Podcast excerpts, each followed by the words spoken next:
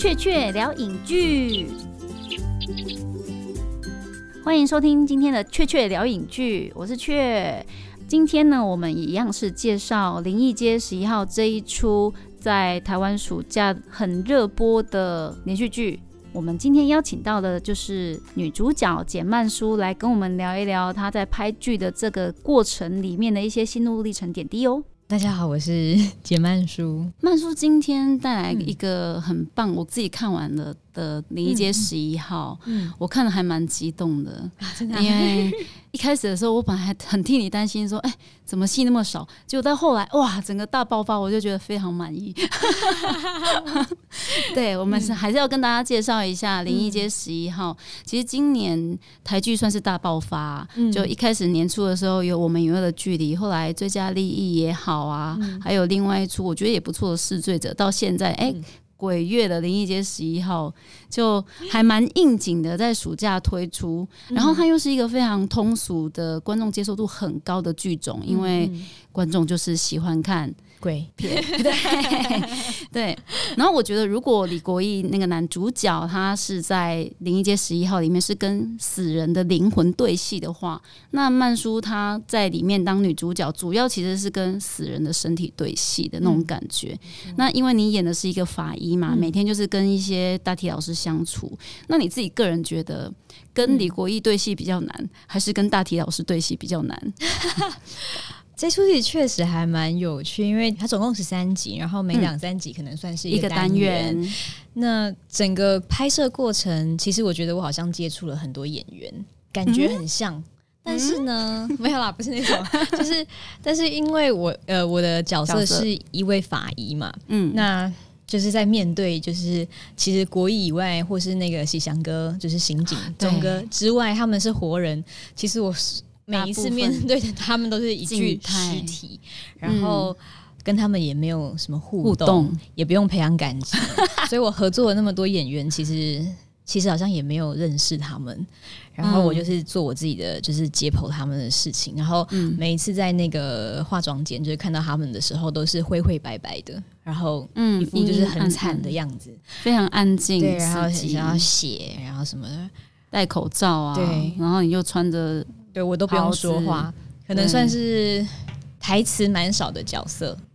但是 就在这个部分啦。对，但是但是里面我觉得最厉害的剧的台词都是你讲出口的，就是一些 智力高冷的。对对对。但是在演法医的过程中，就是确实有一段呃，因为有很多专业的话。就是在法医的部分，然后因为很紧张会讲错，就是因为这个台词比较不能随性发挥，它有很多专业的名词这样子。然后第一次我就是准备好了，我要开始好好的就是表现我准备的，就是这些要开始讲 action。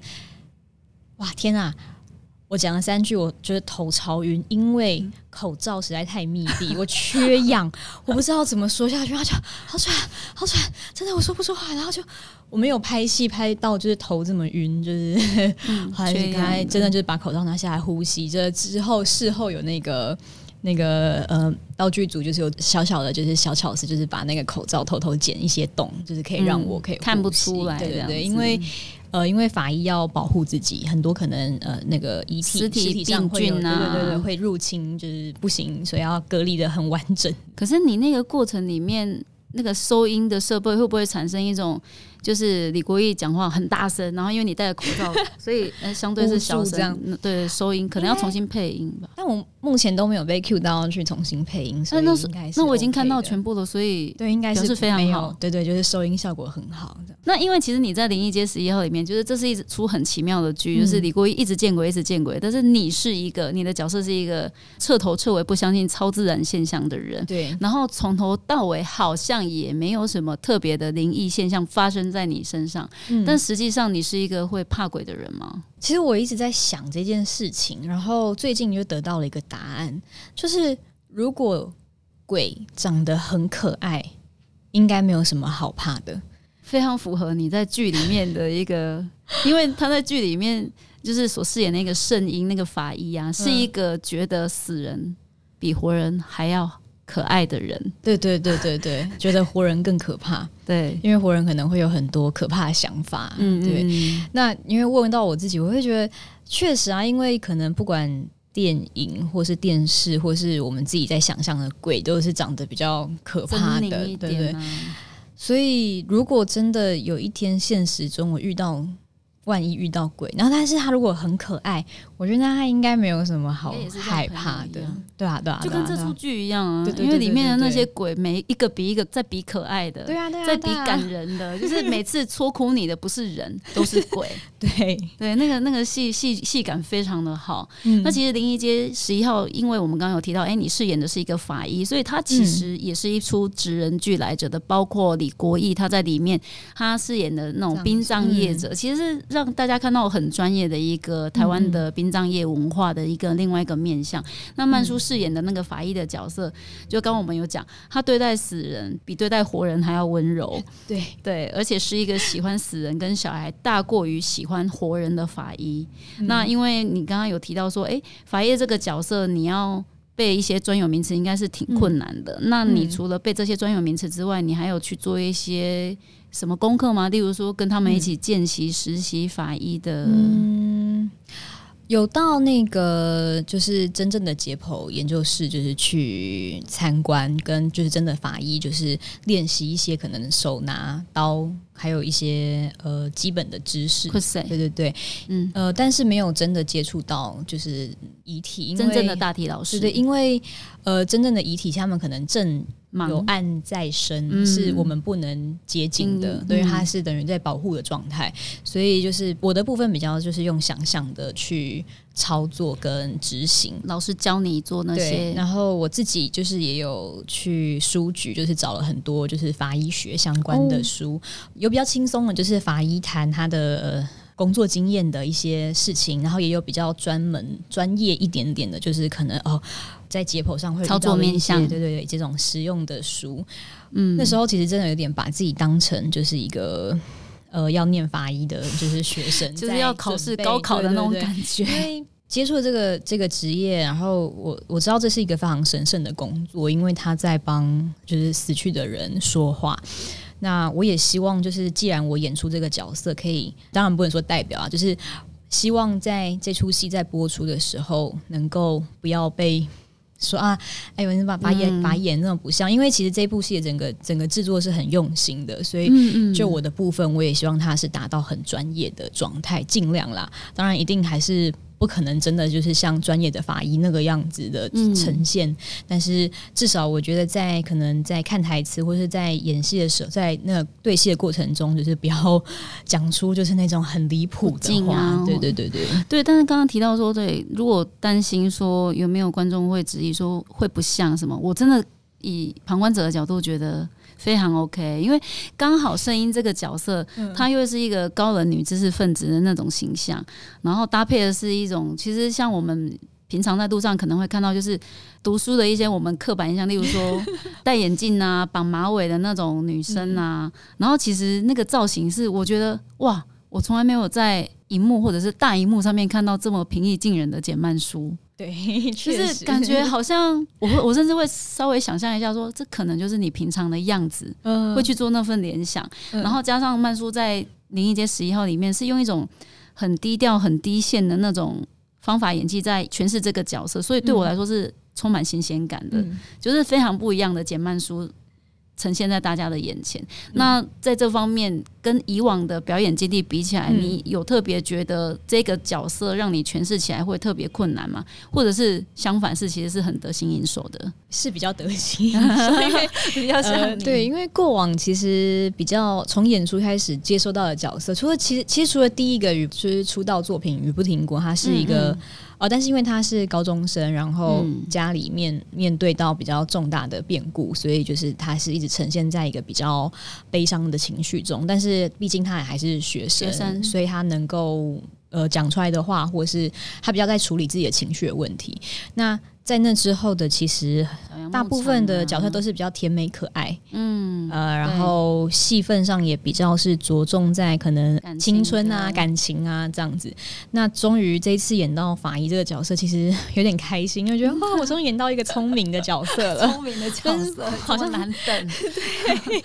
就是。可以说出一些道理的人，这个部分其实确实比较是一般观众对我比较陌生、不熟悉的面上。但其实我自己私底下本来就比较是走这个让人有一点距离感的路线。路线，对对对。你的外表就是让人家觉得是讨人喜欢的，然后又很容易预设说你这个类型应该就是要女文青，像小杨牧场这样，或者是疯狂喜剧的那种里面的那种甜姐儿的形象。包括今年我们在年初，你同一个一月四号上档的同一两部电影，对啊，一个。是女文青，另外一个就是喜剧甜姐儿这样子，所以所以相对你在剧里面，你有讲，你声音有讲过一句话，就是他被李国一臭骂说：“你可不可以活得下一个人啊？或者是你讲话可不可以不要这么没带情绪？”然后也就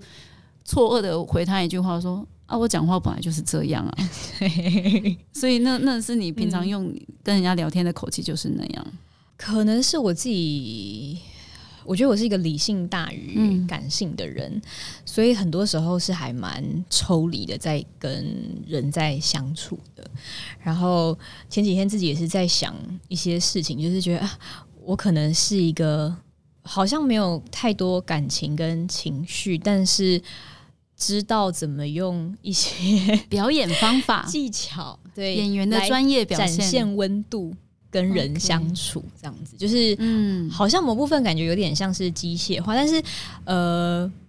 我觉得会这样子，其实有一部分当然可能是我的家庭成长背景导致我现在有这样子的个性，然后也因为这样的关系，我把呃我这样子的经验放到圣婴这个角色身上，因为在《灵异节十一号》里面有一段，其实有讲到圣婴的一个小过过去，对对对，然后有一天他遇到的可能。解剖的案件是自己很重要的人，是有感情连结的。那在这个情况之下，其实我相信，就是再怎么样专业，都很难不被情感去影响。那既然他圣英选择了这一份职业，他想要把这个专业度达到最高，所以他也选择了用一个不要跟太多人产生情感连接的方式，用这样的方式，就是去。进行他的人际关系比较有办法在他的专业上维持一个就是稳定，对对对对对。所以当就是嗯阿海就是一直在骂他，对说他的时候，他可能真的觉得感情对我来说真的没有那么重要，因为他会影响我。但是确实，我觉得声音跟就是阿海的那个。两个角色是一个很互补、很有趣的一个状态，因为一个就是充满了感情，他的人生就是感情用事而活，就是用感感情用事的一个人。然后圣婴就是一个我不需要感情，也是把自己过得过得很好的一个人。那这样子的两种冲突，呃。互相的交互作用之下，我觉得其实会产生很多有趣的火花，就是而且有一种颠覆于以往我们不论是在都会爱情电影或者是戏剧，任何台剧常常会发生的，就是总是一个高冷的白马王子，然后配上一个 K 笑的那个小女主角，就是好像你们是相相反，对你们有有一种颠覆性存在。我们自己都开玩笑说，终于有一部戏不是男女主角的相遇，是在跌倒中。产生感情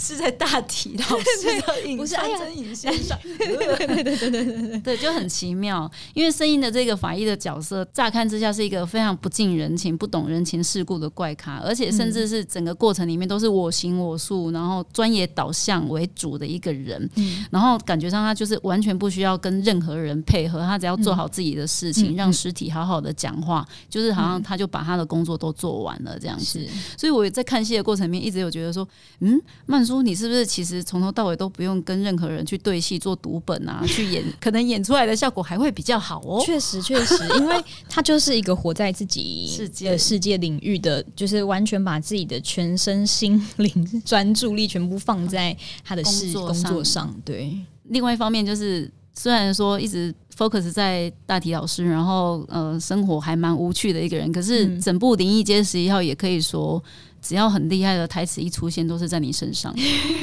对啊，就是我觉得，就是一开始你那边想说，你觉得有距离才可以把事情看得很清楚。其实那个时候，那个情那个戏的状态是一个很冲突，然后嗯，就是我自己在看到都快要崩溃了，然后当然李国毅已经崩溃了，然后可是你就会就是很冷静的讲出这句话，然后大家就会一愣，就你看戏的时候就会想说。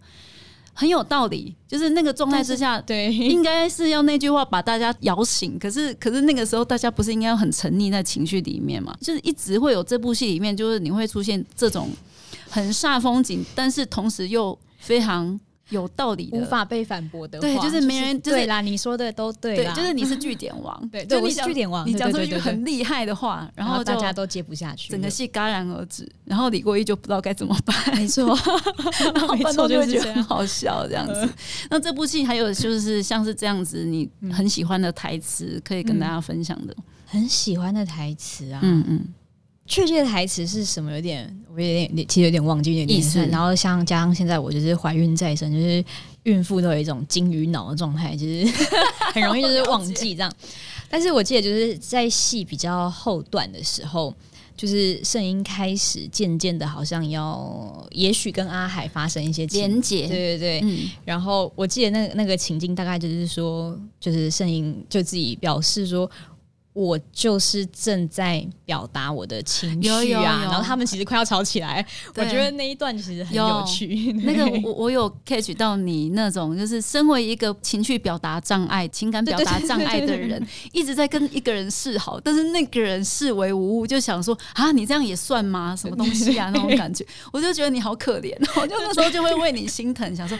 怎么一回事？人家女生都已经这么程度了，做到这种程度，已经努力了，好吗？对对对，有看到你的努力。这样，里面我记得还有一句很很奇妙的台词，就是你说，就是没有情绪反应不代表不难过，因为那时候你正处于一个就是有点像是铺天盖地，就是要毁灭你人生的一个状态里面的时候，当你讲出这句台词的那个 moment，我突然想到，身为演员的你来说，嗯，会不会觉得说，可是演员就是要靠情绪反应在。工作的就是好像有种天命，或者是对于每个演员这一题都是一个避不开的矛盾点，就是演员必须要彰显出他的情绪，去去表达戏感这件事情。那你会不会就你在讲这句话的时候，其实我自己对你的认识、对你的喜欢，我会觉得说，哇，你讲这句话就是根本反映了身为演员的你想要讲出来的一句话。但是与此同时，其实你大部分的时候的演戏又得去做相反的事。是，其实就是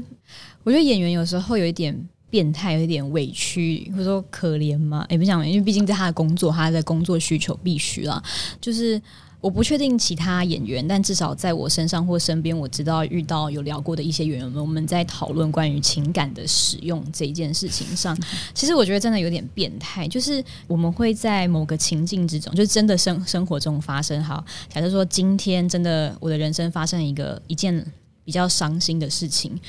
在真实的自己的伤心的情绪之下，还要试着去记起这个感觉，然后把它留起来，当做是未来有一天表演上要使用的那一个状态。然后，或者是说，当我们看到一个人在悲伤，他的自然反应的时候，我们会跳脱去关注他，反而是去看他在这个时候是怎么样表现出来。我觉得其实这个是真的是有时候有点可怕。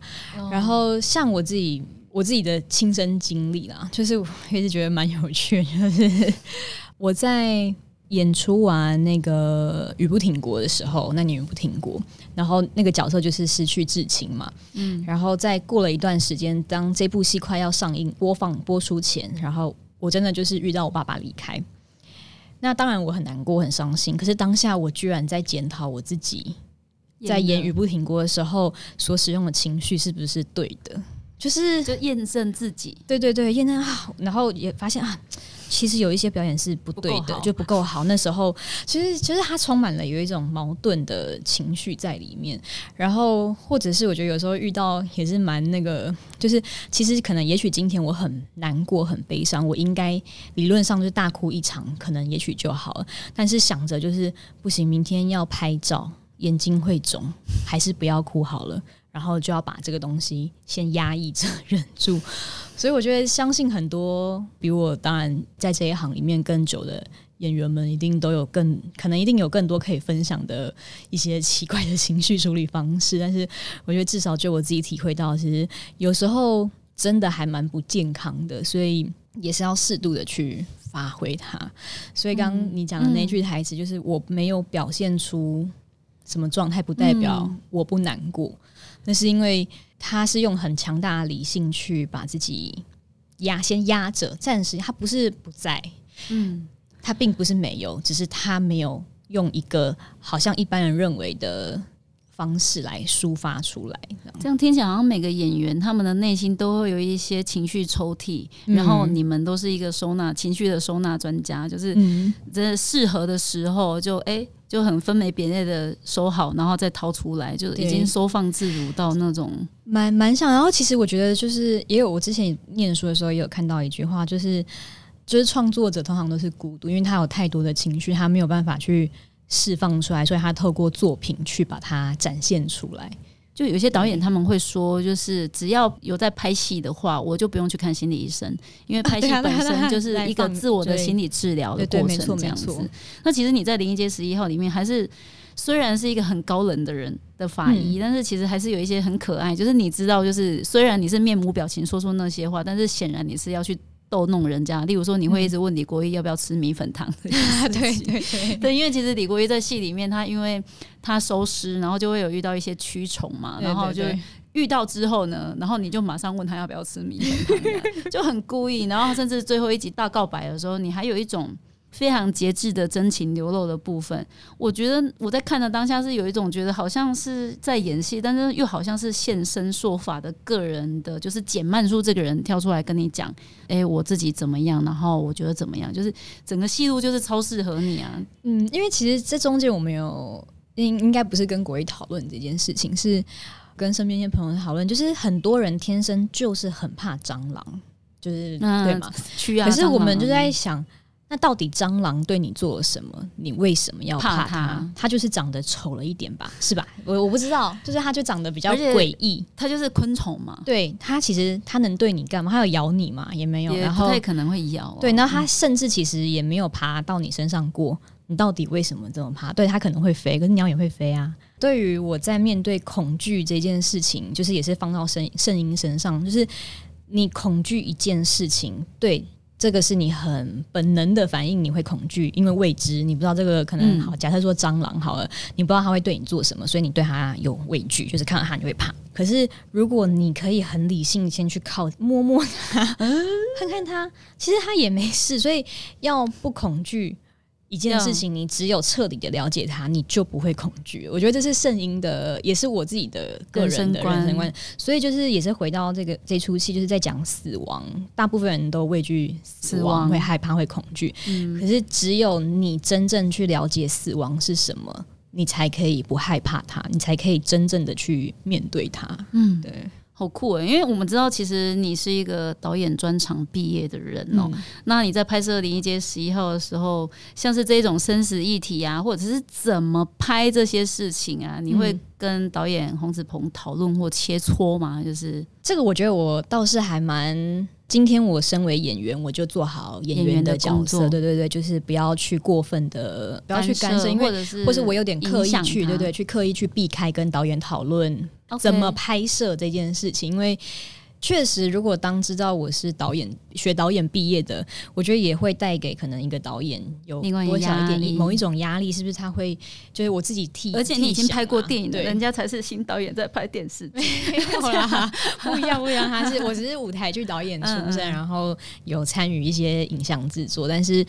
子鹏导演确实，我觉得，因为我跟他之前就合作过，当他还不是正式导演的时候，在那个。大道城电影大道城，他是他那时候是应该是助理导演，对对对，我就觉得他是一个很不错的，就是跟他聊天，然后而且他比我小，他年纪比我小，所以我觉得很年轻。今天就是知道林一杰要拍摄的时候，然后导演是他，我当然就很开心，觉得那我一定要参与这一次的。演出，子鹏导演真的拍摄的很好，就是现场我们比较都会是针对戏剧的部分，怎么样让角色更丰富，或是利用一些就是可能就是应该说不在剧本原先设定的小小小火花，然后把它延续使用下来，就是很丰富啊，比较多面向立体一点。对对对，听说你们在那个李国义的葬仪社里面，嗯，就是玩起了一些葬仪社的一些道具什么的，你们就是好像非常稀松平常的把它拿起来把玩，或者就是那边讨论在干嘛，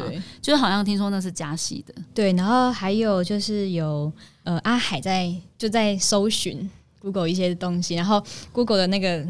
历史的画面里面，不是有一些什么按摩啊，还是哪里什么什么是枪啊这样子？然后其实这个是先发生的，后来我们就把它加到戏剧里面，就是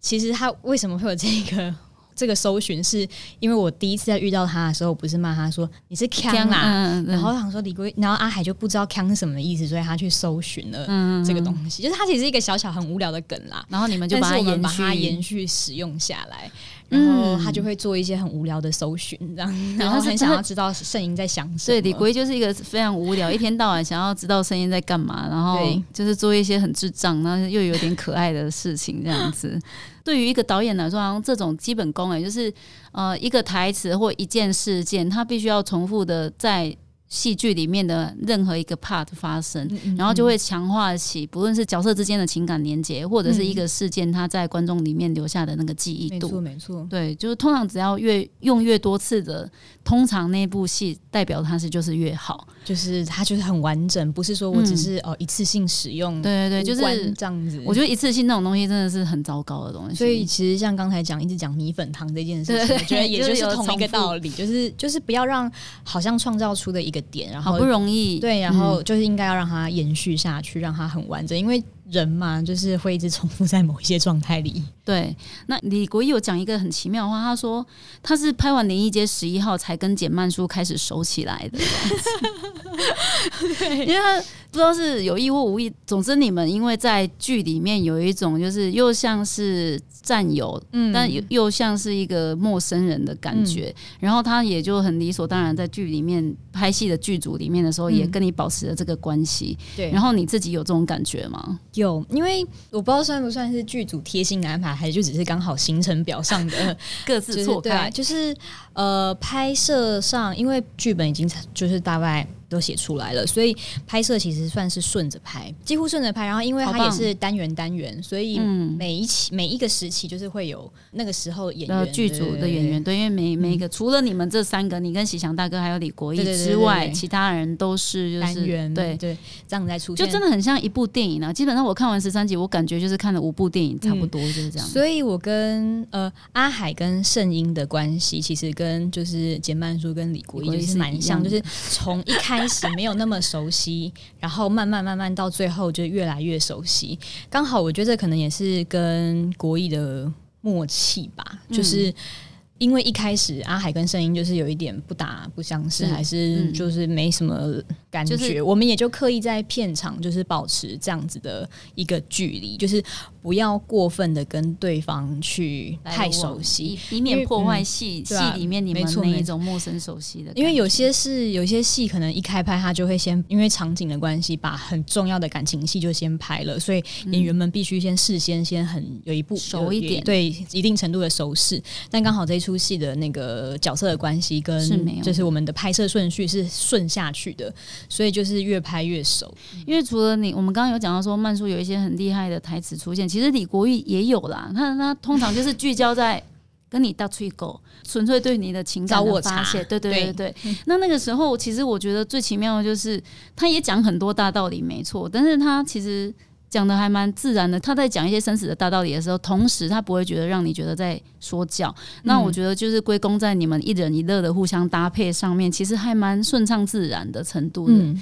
你们是怎么办到？就是你们既然应该就是保持着陌生的。那种关系，然后在戏上面，就是一上戏要怎么样达成这种默契？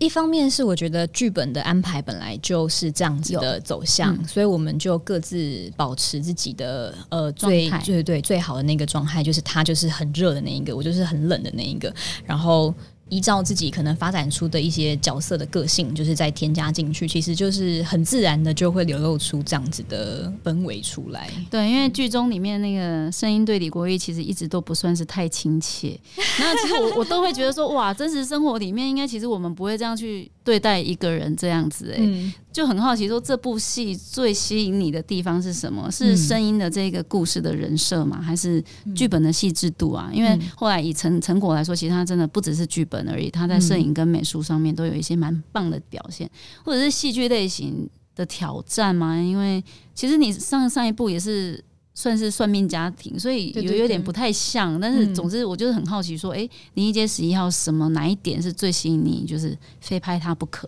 我觉得是这个题材很真实贴近生活，然后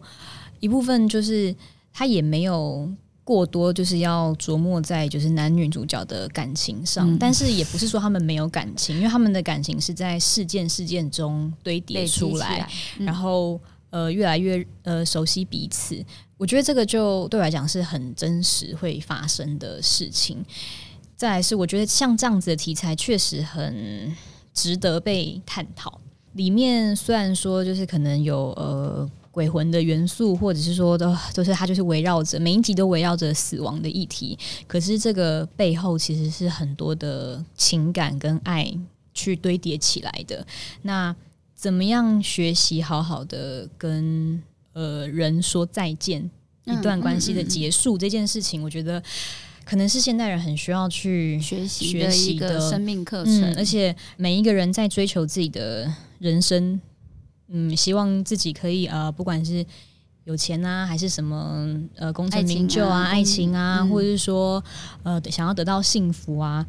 那大部分的戏剧都比较是就是啊，我们得到了一个很好的结果，但是这部戏比较是有点反过来的。我们先告诉了你结局，就是我死了，结果就是那样，最惨就是就是这样而已。往回推，那我们发生了什么事情，导致了今天这样子的结果？所以，如果这个戏可以当做某一种提醒观众朋友，就是如果。你正在某一个单元的某一些角色身上的情感上啊的有点类似对共鸣的话，那也可以提醒自己，那不要去发生到。走向这么悲惨的状态，不要让自己有不可挽回的一个境遇，这样子下去。那《影灵一街的十一号》里面的声音是一个，就我第一次看到你的主戏，我整个醒过来的地方就是，他是一个比闹钟还要准时的人，就是闹钟还没响他就起床了，就是他会先起来准备要按闹钟按掉，然后什么东西早餐都要摆好，都要很整整齐，就是是一个控制狂来着的这样子。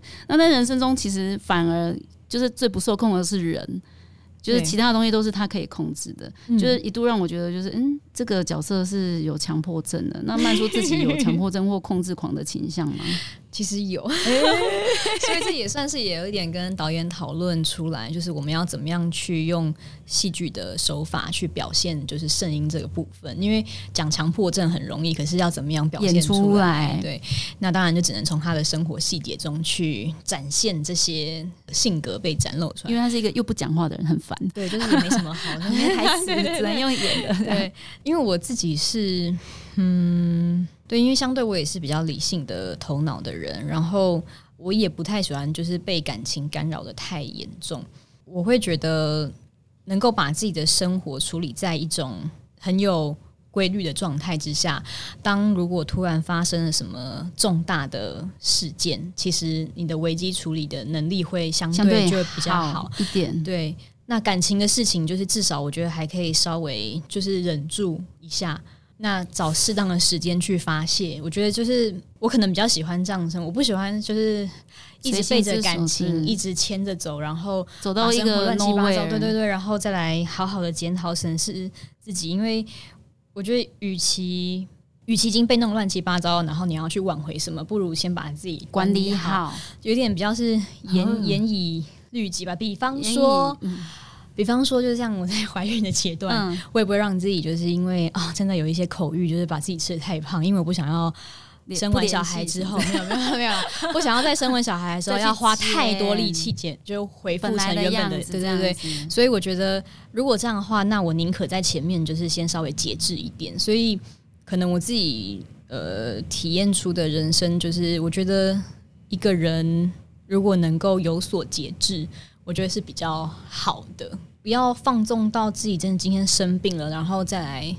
哦，我要来改变我的人生了。我可能比较不能接受这样子的生活发生在我身上啊。所以亡羊补牢这句话对你来说是当当。对，当然偶尔一定还是会遇到就是自己，但是我觉得能够尽量避免的，你可以事先想象预防的就去预防，就像。呃，我自己很喜欢中医，因为他中医其实有一句话，我觉得讲很好，他就是他其实是预防医学。嗯，然后呃，有一句话是在讲说，不治已病，治未病，就是不治疗已经生病的病，他是在治疗还没发生的病，就是要预见未来。我觉得对我来讲，预见未来是很重要的一件事情。嗯嗯，可是这样讲起来，其实你是有计划的，因为一一般来说，就是在演艺圈前途大好的女明星是不会轻易的在还没三十岁就决定结婚生小孩，所以你跌破了很多人的眼睛，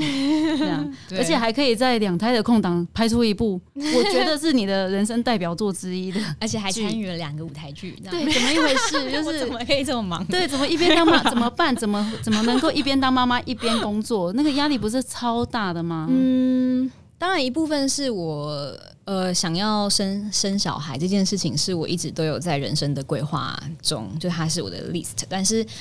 并不是说我今天就是几岁我就一定要生，一定还是要遇到适合的对象，然后对方也是真的也想要一起共处共组家庭的，才能去。不是说单方面我要这样做就这样做了，那也当然很幸运，就是也遇到了合适的对象，然后跟我这样一起执行了，然后也在我设定的时间范围里面。一方面也是因为我觉得演员工作其实是还蛮消耗身体的。嗯，我不知道我有没有，虽然说我对自己的饮食啊生活是很节制的，但我不知道这样的工作下去到如果真的好，我真的四十岁了，女生的那个。生育年龄是有限的，非常残酷。它就是在某段时间里面很精华，对，在这个时候生出来小孩是最好是最好的。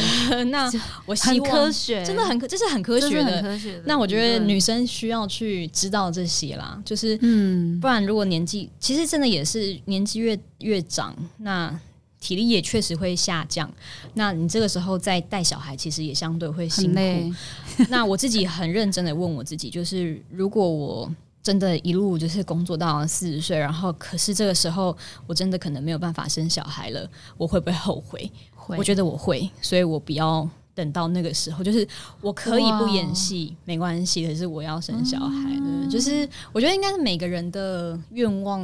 希望是不一样的。可是我，可是我我自己就是是一个，我大学就希望我可以生小孩，结果竟然等等等等，就三十岁之后了，那也没关系啊，就是就就是这执行起来真的很困难，而且如你所说，就是有好的队友，这件事情的成立性才可以让我们变成一个，老实说就是快乐的妈妈。对对对，要不然真的很可怕，就会变很可怜的单亲妈妈，就会很辛苦，会很辛苦这样子。然后那个通常都是小孩子呱呱落地的时候，你才知道你的。另外一半是不是好队友？但通常都来不及。对啦，要训练，要训练。就是这当然哦，这个稍微可能就跟林忆姐比较没有，就是自己的一个小分享。就是有时候我觉得也是女生自己的控制欲太强了。如果你很想要办好一个好妈妈、好太太、好家庭主妇，然后你把一切都掌握在自己的手上，那身为你的另外一半，你会觉得那就你你做最好。因为我的那个意思就是说，他可能做的稍微不如你不如满意的，你就骂他，你就念他。他说：“哦，你是连尿布不尿布都不会换哦？怎么会这么简单的事情都不会啊？”就是我觉得换位思考，就是你今天假设如果你没有很会开车，然后你老公被骂说到底是不会开车啊，你一定也会不爽。那就好啊，你最厉害，你开啊，都你开啊。那就所以，如果你也这样一直就是纠正你老公，就说你到底是不是连泡奶粉都不会啊？你就是都什么都要写，就是这样负面的话，那谁要帮你？对对，所以还是要循循善诱，当一个。他就说哇，好棒哦！对，你怎么包的这么好啊？这时候就要演一个很温柔、体贴、可爱的女生，女生就哎呀，老公你怎么那么棒啊？那我发现真的，我发现就是我现在是就是这这几年访了一轮女明星之后，我发现这件事情。超级重要，对，就是好好的训练你家的大宝，然后用鼓爱跟鼓励的方式，让他变成一个好男人，就变成台湾女性的责任，这样子，甜美的鼓励他们这样子。对啊，因为人都需要鼓，就像如果今天我们在做就是男男性擅长的工作，但是我们也被鼓励，其实就会让你越越来越好。那我们也希望在职场上我们是这样子。对啊，然后相对的，我觉得你会拿捏这个部分，那。你在面对你的孩子，你要教育他，你要怎么样陪伴他，你也会比较轻松。因为如果你都是用命令式，因为命令是最简单的嘛，你现在就去做这件事情。可是。如果一直在你你自己也人的关系是用感情连接的，而不是用操作对去做。你希望你当然都希望他可以是自动自发发展出来他的状态，而不是你都去逼他你这样做你这样做。嗯嗯嗯，我觉得这个亲子关系或者是家庭感情关系，有在圣婴这个零一街十一号的这个角色身上，我发现有一段戏也是我最喜欢最喜欢的，就是就是你跟你爸爸喝酒的那一段哦，那段时候我是简直快要喷泪，我就想说哇，那个是应该是。普天子女，不论你需不需要跟你的父母做和解。嗯，你在感情上面其实都非常铿锵的，可以成立的一段好戏。嗯，就是你跟你爸爸感情好也好，感情不好也好，一旦你们一起坐下来好好的喝一杯酒，而且是一种就是其实不能喝酒，嗯，但是你又就是因为情感上彼此的谅解跟了解彼此的需求而做出一些两方的妥协。我觉得其实即便在好，即便在这么煽情的桥段里面，其实你也只做一些细部的情感的呈现的微调而已，就是很低线的在做情绪表达。其实演出的当下，你应该是很激动的吧？因为我看的时候，我都快哭了。你应该是也会很想哭啊。对，因为其实我也是自己在就是假想自己，因为我自己没有这个机会，我没有。其实当我可以好好坐下来跟我爸，如果真的喝一杯，其实我已经我人生没有这个机会了。所以我也是把那场戏当做，就是如果今天我有办法好好的跟我爸说一些什么，就是用这样的方式投入去演那一出戏，那。我会用什么样的方式来跟他对话？因为其实我曾经也跟我真的跟我爸讲过比较狠的话吧。就是那时候我很想念医医学，我高中毕业的时候，其实在想艺术大学或是医学系这样中医，我想念念中医。然后那时候跟我爸在通话，因为我知道他其实身体不是很好，他也长期酗酒什么的，就是反正就不是一个很好状态。那那时候有一有一天通话的时候，我就是跟他说。我真的不希望我的第一个病人是你，就是就是类似跟他讲过这样话，其实是目的也是希望他可以好好的把自己身体照顾好，还是什么？就是小孩子跟。大人讲话其实都是都是有这些，就是我当然我要戳你的情绪的时候，我都是知道说我目的性都是很强的。对，然后而且最后你还有一个透过声音这个角色跟爸爸讲说谢谢你生下我。嗯，对。然后那那个时候我就想说，嗯，这个应该是我在生过小孩之后才懂得想要好好跟我爸妈讲的一句台词。嗯，然后而且我现在还会很心机的去跟我三岁的小孩说，就是谢谢你来当我的小孩，嗯，然后他们就真的很配合，他们就会跟我说谢谢你来当我妈妈，很可爱，我就觉得啊，而且我都会把它录音起来，以后存证，对对，就是，然后我就想，哎，对你自己是导演啊，你可以帮自己小孩子做记录啊，然后拍那种，而且因为你平常也有做一些亲子的记录跟分享，对，好像你自己就可以做小孩子成长的纪录片。其实我之前有听过一些爸妈，就是妈妈的分享，我觉得真的很有趣，因为呃，很多就应该说大家都会知道，可能诶，一个家庭的组成或一个生命的到来，其实它是有原因有目的的。那孩子跟父母之间，他比他们是彼此的课题，甚至有时候小孩教父母父母更多。对。然后那一次聊到是，就是关于近期比较大家比较会关注的一个新的议题，就是关于胎内记忆。我觉得这很有趣，就是嗯，有。有一个妈妈，她就反正就是问她说，问她的小孩说，大概差不多，因为也不能隔太长，让他长太大才问，就是大概两岁多会讲话的时候，四五岁之前，对你就要先问，他就忘记了。对，然后他就，然后而且要很有技巧的，不经意的问他，因为他有可能会说谎，正言的对他说：“我问你哦，你在妈妈肚子里面。干嘛？”这样。对，你要他就会骗你，对，他 会编你喜欢听的 故事给他听，很聪明。所以你要那种就是不经意，哎，啊，你们在肚子里都在干嘛？这样子之类的吧？或者是说，刚好他在演一出戏，然后把娃娃塞进他的衣服里面的时候，然后讲了几句话的时候，你就故意说，哎，对对对，我记得你在我的肚子里面好像有这样子哦。对，然后他就会顺着讲出一些哇，好像很厉害的。然后那一段对话是，他就也就是问说，哎，啊，你你为什么会来当我的小孩这样之类的？他说，哦，因为。我看到你都一个人在哭，我觉得你好可怜哦，所以我想要来陪你。哦，那个妈妈整个就，当然是忍住啊，在孩子面前忍住不敢这样子哭，是她觉得天哪，真的，因为在可能怀孕前，她真的一直都处在某一种不是很开心的状态，然后。但也是怀孕了嘛，就当了妈妈。然后这时候，我觉得真的是，你又听到小孩这样子说，你就会觉得天哪，他 这是我的天使。对，小孩子真的是来陪我们的这样子。对，所以其实好，我们要讲就是林一杰，其实十一号其实是我个人，就是因为我自己也是。曼叔粉，然后追了曼叔这样一阵子的戏之后，我觉得真的是解曼叔人生很重要、重新再出发的一个重要代表作。然后今天真的很谢谢曼叔不辞风雨，因为外面正在下风、下 下雨大风这样子，然后还挺着临盆的大肚子来跟我们分享《一街十一号》然后的创作点滴，谢谢大家。然后嗯，然后这次怀孕胖了几公斤？哦，我目前就是还蛮在规律上，就是一个月一公斤，所以现在是。七个月、八个月了，就八公斤吧，八公斤非常标准，对标准。那医生也很严格，多一点。没有医生说就这样哦，很好，维持哦，不要再多喽，就这样哦，非常严格，很严格。我想说，是不是我经纪人派去的？那你要规律的那个，就是在控制他，不要让他太胖，这样他还要工作。没有，我自己因为生了两个小孩，然后我我自己的感觉是生了一个好棒，然后生了两个之后人生失控了，你会担心吗？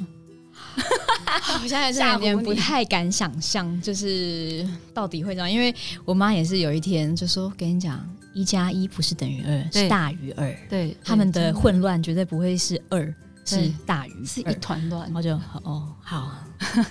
需要更强力的战友，再用你的那个 战术来，对。哇，你好棒，教小孩子这样，对对，好，谢谢你，谢谢，谢谢。